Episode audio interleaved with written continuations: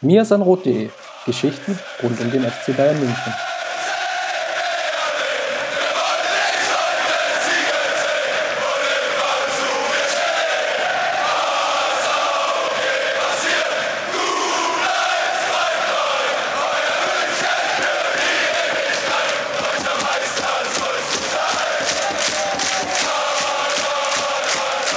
Lang, lang ist es her. Herzlich willkommen zum Mir sein Rot Podcast, Folge 29. Mein Name ist Christopher Ramm und ich habe mir wieder einen Gast eingeladen, mit dem ich euch heute durch die Sendung führen will. Und das ist natürlich der Steffen, der Kultblogger. Grüß dich. Servus, moin, moin. Das war, glaube ich, wirklich die am meisten gestellte Frage der letzten Monate. Wann podcastet ihr wieder? Und heute ist es soweit wie es immer so ist, diverse Gründe, die irgendwie dagegen gesprochen haben. Aber ähm, ja, wir haben das nie ganz aus den Augen verloren und werden es jetzt auch versuchen, wieder regelmäßig zu machen. Und äh, freue mich sehr. Wie das halt immer so ist mit Comebacks, die Überleitung ist noch etwas holprig. Lass uns einfach mal starten und volle Fahrt voraus, egal was war. Wir schauen jetzt auf den HSV. Vielleicht noch so ganz kurz als Background, wir hatten ja das erste Testspiel gehabt in diesem Jahr oder generell das erste Spiel gegen den KSC, eine 2 zu 1 Niederlage. Was denkst du, war vielleicht ein Testspiel auch zu wenig? Die Form von einigen Verletzten, die jetzt wieder zurückgekehrt sind, namentlich vielleicht Costa, Alaba, vielleicht auch Bartstuber, war doch schon ein bisschen besorgniserregend. Wie ordnest du das so ein bisschen ein? Ist durchaus ein berechtigter Punkt. Also ich ist wahrscheinlich im Nachhinein dann auch immer irgendwie leichter, das in die eine oder andere Richtung zu drehen und zu sagen, okay, es war falsch oder es war zu wenig oder zu viel. Wenn du jetzt zwei gemacht hättest und hätte sich einer verletzt, hätte man es vielleicht gesagt, okay, es, warum machen die zwei Testspiele? Und ich glaube auch in den letzten Jahren war es ja dann auch irgendwie nur in Katar meistens noch ein, noch ein Test gegen da irgendeine regionale Auswahl oder sowas. Ähm, ich kann schon verstehen, dass das Guardiola dann sagt, ich will lieber intensiv im Training arbeiten und das ist viel wichtiger für uns, dass wir die, dass wir die ganzen Prozesse einstudieren, ähm, als ein Testspiel zu machen. Aber klar, der Gedanke ist natürlich so ein bisschen da, vor allem wenn man jetzt mit so einem Negativerlebnis dann, äh, so einem kleineren Negativerlebnis dann in die Rückrunde geht. Aber andererseits, wenn es dann am Freitag irgendwie 4-0 ausgeht, dann interessiert das auch keinen mehr. Ähm, ist nicht ganz optimal gewesen, ähm, das Spiel. Äh, das Ergebnis, ehrlich gesagt, ist mir gar nicht ist gar nicht so wichtig, auch weil die beiden Gegentore ja so nach wirklich blöden individuellen Fehlern eigentlich entstanden sind. Aber es gab ja auch jenseits der Tore noch, noch eine Reihe von gefährlichen Kontern und das ist schon was, über das man, glaube ich, reden, über, über das man reden muss. Du sprichst es an, die Konterabsicherung war eigentlich ein krasses Problem. Es wirkte fast so wie eine Kopie des Rückrunden-Auftaktspiels in der letzten Saison im Jahre 2015 gegen Wolfsburg, was dann 1 zu 4 verloren gegangen ist, wenn ich es jetzt noch richtig im Kopf habe. Und ganz ähnlich hat der Karlsruhe auch gespielt. Im 4-4-2 relativ abwartend, am eigenen 16er stehend und dann ja überfallartige Konter in speziellen Situationen gut auf die Gegenspieler rausgerückt. Auch Bayern oder die Ballverluste der Bayern-Spieler sehr, sehr gut genutzt, die wiederum selber nicht ins Pressing gekommen sind. Aber wie siehst du generell die Konterabsicherung? Erwartest du, dass wir ähnliche Probleme haben wie im letzten Jahr? Und vor allem, warum schleppen wir das mittlerweile schon ja, eine gute Saison oder ein gutes Jahr sogar, also ein kalendarisches Jahr mit uns. Ja, wobei ich schon sagen würde, dass wir es in der Hinrunde ja, war es ja eigentlich kaum Thema. Also ähm, es war in der Tat unter Guardiola auch im Jahr davor immer mal wieder Thema. Ähm, jetzt in der Hinrunde eigentlich so gut wie gar nicht. Was auch daran lag, dass, dass Xabi Alonso ähm, eine sehr stabile Hinrunde, auch defensiv eine sehr stabile Hinrunde gespielt hat. Ähm, seine seine Genauigkeit in den Zweikämpfen spürbar erhöht hat. Das äh, lässt sich auch in den Statistiken ablesen. Von daher überrascht mich das jetzt schon, dass das gegen Karlsruhe jetzt doch dann wieder so krass aufgetreten ist, zumal Karlsruhe ja nun jetzt auch individuell da ähm, deutlich schlechter besetzt ist als Wolfsburg vor einem, vor einem Jahr, als noch der Bräune da gespielt hat und andere. Mhm. Ich, also es ist auf jeden Fall was, was zu beobachten ist. Wir haben immer gesagt, das ist das einzige defensive Problem, was natürlich aus dieser Spielweise entsteht, diesem extrem, extrem hoch angelegten Spiel und auch ähm, ja, dieses Risiko bewusst in Kauf zu nehmen, dass wenn du ein oder spätestens den zweiten direkten Zweikampf verlierst, dass du dann enorme Räume hinter dir im Rücken aufmachst das ist einkalkuliert und wenn man es so spielt, wie Guardiola es will und diese Fehler eben nicht begeht, dann ist es kein Problem, so wie in weiten Teilen der Hinrunde. Wenn man es nicht optimal löst, dann ist es ein Problem und das wird auf jeden Fall auch in dieser Rückrunde weiter der Fall bleiben, weil Guardiola wird seine Spielweise nicht ändern. Da gebe ich dir natürlich recht. Dann lass uns doch mal ein bisschen vorausblicken. Wir spielen jetzt die Rückrunden, den Rückrundenauftakt zuerst gegen den HSV. Und da stellt sich natürlich die Frage, ja, einerseits, was erwartest du von dem Spiel? Lass uns vielleicht damit mal anfangen, bevor wir uns dann direkt auf den Gegner konzentrieren und ein paar Sätze vielleicht noch zum HSV verlieren werden. Ja, also ich werde selbst im Stadion sein, deswegen erwarte ich mir erstmal ein sehr kaltes Spiel. Ich glaube, es wird sehr kalt werden. Ähm, ansonsten ist der HSV, der hat viele Testspiele gemacht, hat aber auch alle verloren. Also er hat sich auch da nicht wirklich Selbstvertrauen geholt, hat auch enorme Verletzungsprobleme in der, in der Rückrundenvorbereitung gehabt. Auch Labadie. Ja, du sprichst es an. Also vielleicht können wir schon mal einstreuen. Lasogga, Ekdal, Jung, Katscher und Spajic werden wahrscheinlich nicht spielen können gerade mit Ekdal und Katscha sicherlich zwei Schlüsselspieler. Und natürlich, ja, La Soga ist natürlich so eine, ja, da streiten sich jetzt vielleicht die Geister. Ich würde jetzt mal sagen, er ist natürlich, hat, bringt eine gewisse Abschlussqualität mit. Ja, ist aber von der Spielweise gegen, gegen Bayern vielleicht nicht unbedingt der, der entscheidende Mann. Ja, aber klar, also es fehlen einige sehr holprige Vorbereitungen. Andererseits muss man auch da wieder sagen, das Spiel gegen Bayern ist äh, keins, was irgendwie von der Form oder von der Eingespieltheit unbedingt lebt, weil der HSV da wahrscheinlich anders spielen wird als in den meisten oder im Großteil der anderen Spiele.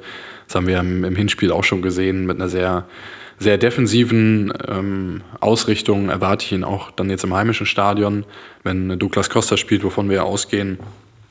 Wird Labadia wieder versuchen, da auf den Flügeln wirklich zu doppeln. Das hat im Hinspiel über 30 Minuten, glaube ich, ganz gut auch funktioniert, danach nicht mehr wirklich.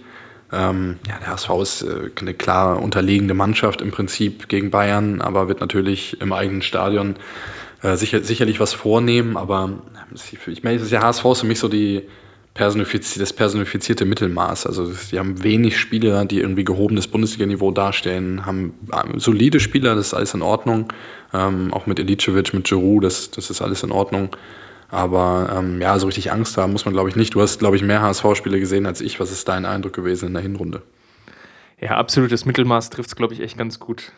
Auch wenn er jetzt, lass uns nur mal einen Blick auf die letzten sechs Spiele werfen. Zwei Siege, zwei Unentschieden, zwei Niederlagen. Und das ist es halt, der Ausdruck vom absoluten Mittelmaß. Auch wenn man sich so ein paar, ja, ich nenne es jetzt mal Nerd-Statistiken reinzieht, Expected Goals, die erwarteten Tore, die der HSV geschossen hat, 19,5 Tore, die sie erzielt haben, waren dann 19. Goal Against eigentlich fast ähnlich. Also da gibt es irgendwie keine Ausreißer, wie man es vielleicht bei Stuttgart oder sieht, die extre also einen extrem hohen ähm, Expected Goals Faktor haben, aber selbst nur ganz wenig Tore erzielt haben, weil sie eine ganz, ganz schlechte Chancenverwertung haben. Beim HSV ist es eigentlich wirklich so, dass sie fast überall eigentlich mehr oder weniger den Durchschnitt treffen. Der einzige große Unterschied, den ich vielleicht noch zu anderen Bundesliga-Mittelfeldteams sehen würde, ist, Sie sind die Mannschaft mit den zweitmeisten Sprints. Das spricht eigentlich dafür, dass sie sehr, sehr häufig Pressing gespielt haben. Das liest sich auch in der zweiten Querstatistik mit der Anzahl an defensiven Aktionen pro Minute. Da stehen sie bei 1,0. Das heißt, Zweikämpfe, ähm, Interceptions, Blocks etc. pp., was da alles mit reinfließt. Das ist nach Leverkusen und Ingolstadt, die ebenfalls sehr pressing-orientiert spielen, der höchste Wert. Aber ich glaube, du hast schon ganz gut angesprochen, dass wir das nicht unbedingt erwarten können. Wobei, wenn ich mir jetzt das Spiel ja, HSV gegen Dortmund nochmal vor Augen führe und jetzt Dortmund als Referenzpunkt heranführe, die den sehr, sehr ähnlichen Fußball spielen wie wir, dann war da schon ein bisschen auffällig, dass der HSV schon auch gezielt darauf gelauert hat, ja, eine Art überfallartiges Pressing zu spielen und versuchen auch die wenigen Fehler, die Dortmund angeboten hat, die wenigen individuellen Fehler eiskalt auszunutzen. Und im Endeffekt waren ja auch die ersten beiden Tore, die der HSV erzielt hatte, knallhart ausgespielte Kontertore, beide nach individuellen Fehlern. Und ja, ansonsten aus einer relativ soliden Absicherung heraus einfach gespielt. Genau, aber das ist ja das, was der FC Bayern eigentlich Woche für Woche auch äh, erwartet. Also es ist äh, nichts Besonderes. Was besonders ist, ist, dass es irgendwie ein Freitagabendspiel ist, Auftakt der Rückrunde. Ähm, das ähm, macht irgendwie eine etwas andere Atmosphäre als irgendwie so ein elfter Spieltag am Samstagnachmittag, wo du irgendwie total im Rhythmus bist. Das ist so ein bisschen anders, deswegen bin ich vor so Auftaktspielen der Rückrunde auch mal ein bisschen nervöser als sonst. Aber ansonsten erwarte ich da nichts, was jetzt den FC Bayern irgendwie überraschen wird. Lass uns vielleicht mal einen Blick auf die Bayern Aufstellung werfen. Du hast ja Costa schon angesprochen. Erwartest du, wir haben ja in der Hinrunde gesehen, dass es so verschiedene Ansatzpunkte gab. Ich würde da mal einen kleinen Unterschied machen zwischen Heim- und Auswärtsspielen. In den Heimspielen ist Pep Guardiola dann doch relativ aggressiv teilweise reingegangen mit fünf Offensivspielern, namentlich Costa, Müller, Lewandowski, Coman und wen habe ich jetzt noch vergessen? Teilweise noch mit Götze, teilweise dann mit Robben. Also mit wirklich fünf reinen Offensivakteuren. Und den Auswärtsspielen dann doch schon ein Stück weit konservativer, dann teilweise nur vier oder sogar nur drei Spieler aufgeboten. Wie denkst du, wird die Herangehensweise sein? Wird das versuchen, eher konservativer anzugehen und erstmal zu schauen, wie sich der HSV positioniert? Ich glaube zumindest nicht, dass er diese extreme Variante mit, mit diesen fünf Offensiven ähm, wählen wird. Ich denke, dass er ähm, wahrscheinlich Vidal auch spielen lassen wird als zusätzlichen Mann im Mittelfeld und dann vorne mit, mit Costa, mit Müller, mit äh, Lewandowski versucht da den, den Unterschied auszumachen. Und wir haben ja am Ende der Rückrunde ja auch gemerkt, obwohl der Kader dann doch deutlich breiter ist als im Vorjahr, dass Coman unglaublich wichtig ist, dass er auch noch zusätzlich da ist, aber natürlich noch nicht über 90 Minuten in jedem Spiel auf dem Niveau ist, wie ein Arjen Robben und auch wie ein Douglas Costa das äh, in der Hinrunde gezeigt hat. Und ich, ich freue mich vor allen Dingen auf Douglas Costa, dann jetzt wieder eine Rückrunde, hoffe, dass er, dass er komplett fit ist. Ich denke, auch gegen Karlsruhe hat man gesehen, ähm, auch wenn da sicherlich nicht alles bei ihm geklappt hat, aber dass er einfach, ist einfach eine andere Geschwindigkeit sofort, wenn er, wenn er den Ball hat. Ähm, ja, deswegen erwarte ich Costa, ich erwarte Müller, ich erwarte Lewandowski und dann ja so ein bisschen so eine, so eine gemischte Aufstellung im Mittelfeld, die so ein bisschen auch stärker auch auf Balance durchaus aus, ausgerichtet ist. Okay, dann haben wir die Offensivreihe abgehandelt. Dann lass uns mal ins Mittelfeld drücken. Vidal hast du schon angesprochen. Ich denke, Alonso wird gesetzt sein. Denkst du, dass wir noch vielleicht einen Thiago sehen? Und dann so eine Art Dreierreihe im Mittelfeld haben? Also vielleicht als 4-3-3 -Grundformation? Ja, also kann, kann ich mir durchaus vorstellen. Ähm, kann mir auch durchaus eine Dreierkette vorstellen, auch wenn das nicht vielleicht nicht ähm, die wahrscheinlichste Ausrichtung ist, aber erstens weiß man bei Guardiola nie und zweitens würde es eigentlich auch sogar ähm, Sinn machen, mit einer Dreierkette zu spielen, aber es ja, muss man mal abwarten. Ähm, er hat auf jeden Fall unglaublich viele Möglichkeiten. Das zeigt es ja schon, was wir jetzt gerade besprechen. Er hat für so viele verschiedene Spielverläufe und Ansätze äh, Möglichkeiten, den Kader aufzustellen. Und natürlich, Xabi Alonso und Thiago würde ich auch immer als Gesetz betrachten, aber ich denke, dass ein Vidal jetzt in so einem Spiel ähm, auch jemand ist, den Guardiola gern auf dem Feld hätte von Anfang an. Und da muss man mal gucken, äh, wie sich das am Ende alles, alles da zurechtrückt. Okay, dann einen abschließenden Punkt vielleicht noch ich glaube, das ist eine die Position, die vielleicht noch wirklich offen ist. Wer spielt neben Boateng? Wir haben ja jetzt sowohl Martinez als auch Bartstuber gesehen, die ja beide zusammen gegen Karlsruhe in der Anfangsformation standen. Ich persönlich fand jetzt beide nicht wirklich überzeugend. Man merkte doch irgendwie an, ja, dass sie einerseits eher das, eher das Training halt noch ziemlich stark in den Knochen haben, aber auch geistig nicht hundertprozentig auf dem Platz wirkten. Deswegen tue ich mich da aktuell relativ schwer. Wie siehst du es? Ich erwarte Alaba. ja, ich glaube, dass Martinez einen kleinen Vorsprung hat äh, nach den Eindrücken der Vorrunde. Bartstuber ist noch ein bisschen entfernt. Martinez hatte gegen Karlsruhe auch diesen Patzer drin vor dem, vor dem ersten Treffer, wo er aber halt einfach irgendwie stolpert. Ähm, ja, trotzdem nicht. Ja, kann, kannst du sagen, passiert, Platzfehler oder was war. Der Rasen war ja auch nicht jetzt so besonders im besonderen guten Zustand, ja. aber klar. Ich glaube, Martinez ist Dumm schon in der Pole Position momentan als für den Platz neben Boateng. Ja, dann haben wir das ja eigentlich schon ganz gut abgehandelt. Generell jetzt vielleicht nochmal auf so den, den Start der Rückrunde zu blicken. Wir haben jetzt das Auswärtsspiel gegen, gegen HSV schon angesprochen. Danach geht es ja dann doch relativ knackig weiter. Ich glaube, du hattest es mal bei uns im Teamchat gepostet. Sieben Auswärtsspiele in den ersten zehn Spielen ist natürlich angesichts der Auswärtsschwäche, die Bayern in der Hinrunde gezeigt hat, schon, kann schon so ein Stolperstein werden. Schwäche im Sinne von, dass doch Bayern relativ wenig Auswärtstore erzielt hat. Also die, die Spiele waren ja relativ knapp. Wenn du jetzt mal die, die Auswärtstabelle ansiehst, zwar sechs Spiele gewonnen, aber nur eine Tordifferenz von 14 zu 5, wenn ich jetzt noch die, das 3 zu 0 gegen Darmstadt abziehe und die, jetzt muss ich überlegen, gegen wen, gegen Schalke auch noch die drei Tore, Dann bleiben auf den anderen sechs Spielen nur acht Tore, was angesichts von fünf Gegentoren ja schon ja, relativ, relativ knapp ist. Gerade auch wenn ich mir jetzt die Heimstatistik angucke mit 32 zu 3 Toren, die ja schon eigentlich ein komplett anderes Bild widerspiegelt. Ja, es ist ja eh was, was sich durchzieht. Du hast es vorhin auch schon mal kurz angesprochen, dass es auch bei Guardiola so ein bisschen so unterschiedliche Herangehensweisen gibt, ähm, wenn er zu Hause spielt oder wenn er auswärts spielt. Ist schon auffällig und spiegelt sich auch ein bisschen an den, in der Anzahl der geschossenen Tore wieder. Das stimmt. Ja, nur zwei mehr als Stuttgart zum Beispiel, die letzter sind ähm, in der Auswärtstabelle. Ähm, ja, was war die Frage?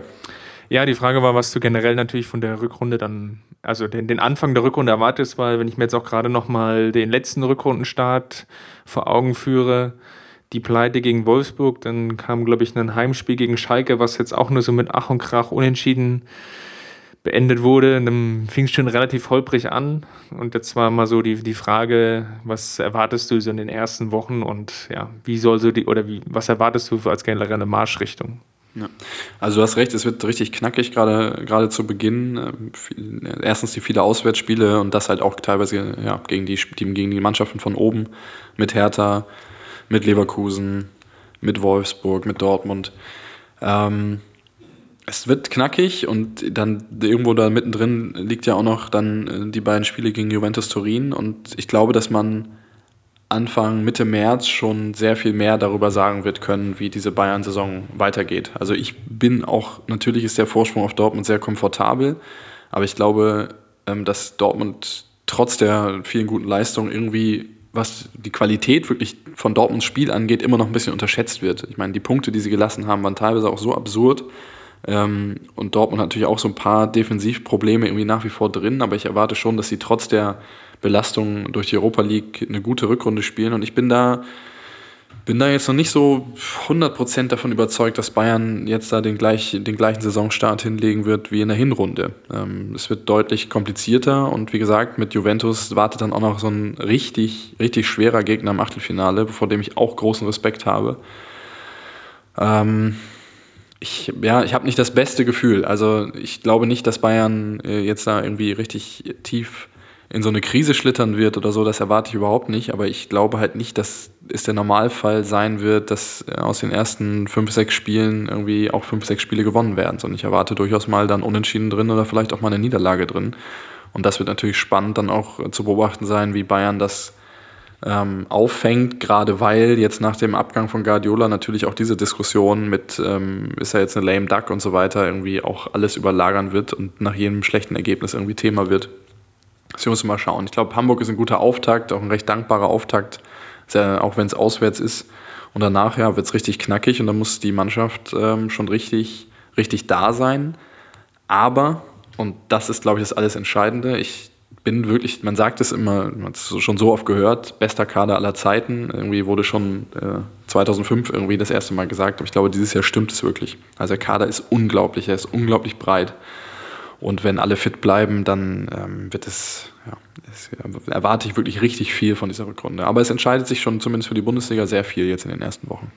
Vielleicht mache ich es nochmal namentlich fest, dass es einfach auch jeder vor Augen hat, was wir jetzt eigentlich gerade durchdiskutiert haben. Also 18. Spieltag, Jetzt am 22. Januar gegen Hamburg auswärts, dann Hoffenheim zu Hause, dann am Sonntag drauf, also auch nochmal eine relativ lange Pause dazwischen. Dann weitere Auswärtsspiele gegen Leverkusen, gegen Bochum, gegen Augsburg innerhalb von einer Woche. Dann Heimspiel gegen Darmstadt, dann wieder zwei Auswärtsspiele mit Juventus und Wolfsburg. Das ist halt so ein bisschen die, die Marschrichtung. Also namentlich natürlich teilweise jetzt nicht die, vielleicht die alleroberste Schublade, aber doch ja teilweise relativ knifflige Auswärtsaufgaben, die dann auch in der ja, relativ dichten Abfolge hintereinander sind, wo sich jetzt auch in der Hinrunde mal gezeigt hatte, als es auswärts gegen Wolfsburg ging und dann auswärts gegen Frankfurt im Pokal, dass es dann nicht unbedingt einfach mal auch für eine Bayern-Mannschaft dann immer so fokussiert zu agieren. Lass uns vielleicht nochmal einen Blick auf die, nachdem wir jetzt schon das, das Programm besprochen haben, vielleicht auch nochmal einen Blick auf die, die Spieler werfen. Du hattest ja bei uns im Blog, ja, ich nenne es jetzt mal jedem Spieler ein paar Hausaufgaben ins Heft diktiert. Möchte vielleicht nochmal auf zwei oder drei Spieler davon eingehen, dass wir einfach auch nochmal ja, so ein bisschen so eine Marschrichtung vorgeben, was wir so von den jeweiligen Spielertypen erwarten. Ich würde vielleicht mal anfangen mit, Bartstuber und vielleicht auch nochmal in Zusammenhang mit Martinez, weil sich dann einfach so, vielleicht auch so eine, ja, vielleicht die Frage entscheidet, wer schlussendlich dann in der, der Abwehr agiert und wen von beiden würdest du dann bringen, wenn es dann wirklich in die heiße Phase der Champions League K.O.-Phase geht, also gegen Juventus. Ja, also es ist die Wackelposition, die du da angesprochen hast, die Position neben Boateng, die nominell, wenn man sich den Kader auf dem Papier anguckt, super besetzt ist, die aber dann jetzt in der Realität mit einem Bartstuber, der absolut nicht auf äh, wieder bei seinem vollen Leistungsvermögen ist, das ist auch überhaupt nicht schlimm, das ist auch völlig normal. Das hat man in der Hinrunde schon deutlich gesehen, in, in vielen Bewegungen ähm, noch ein bisschen unrund einfach auch wirkte und auch natürlich auch die Spielpraxis nicht da ist. Und Martinez, der jetzt etwas länger zurück ist, der sich, das hat man in der Hinrunde auch gesehen, in dem, im zentralen Mittelfeld, wo er zwei Spiele gemacht hat, deutlich wohler fühlt als in der Innenverteidigung. Ähm, er wird sich aber mit dieser Innenverteidigerposition anfreunden müssen, weil er da jetzt in diesem äh, Moment einfach wichtiger ist für Bayern. Und dann hast du noch einen Benatia, der auch super ist, der richtig gut ist, aber der halt leider, leider immer verletzt ist. Und du hast noch einen David Alaba oben drauf. Deswegen, ich habe das vorhin zwar so ein bisschen scherzhaft gesagt, aber klar ist natürlich auch eher eine Option, sollte Bernard irgendwie wieder in die Spur finden oder auch generell in der Dreierkette natürlich jemand, der da neben Boateng diese Rolle durchaus auch ausfüllen kann. Also ich sehe es nach wie vor so, wie ich es vorhin gesagt habe, dass Martinez einen Vorsprung hat aufgrund der Leistung in der Hinrunde. Ich bin nicht zu 100% davon überzeugt, dass er in der Innenverteidigung wirklich allerhöchsten Ansprüchen genügt. Und das meine ich, wenn der Maßstab Jerome Boateng ist sozusagen, dann ist er, glaube ich, selbst wenn er in Topform kommt, in dieser Innenverteidigerrolle, einen Tick drunter. Ähm, trotzdem sehe ich ihn ja weiter vor Bartstuber. Ich glaube, dass, dass, dass Bartstuber ähm, in dieser Rückrunde keine große Rolle spielen wird in den wichtigen Partien. Dann rücken wir einfach mal in der Reihe ein Stück weiter nach vorne und beschäftigen uns mit Alonso. Du hast ja vorhin auch schon angesprochen, dass Alonso eine relativ gute Hinrunde gespielt hat. Gegen Ende natürlich ein Stück weit abgefallen ist. Klar, das lag dann auch sicherlich daran, dass er relativ viel Einsatzzeit hatte. Nichtsdestotrotz einen schönen Treffer gegen Darmstadt erzielt.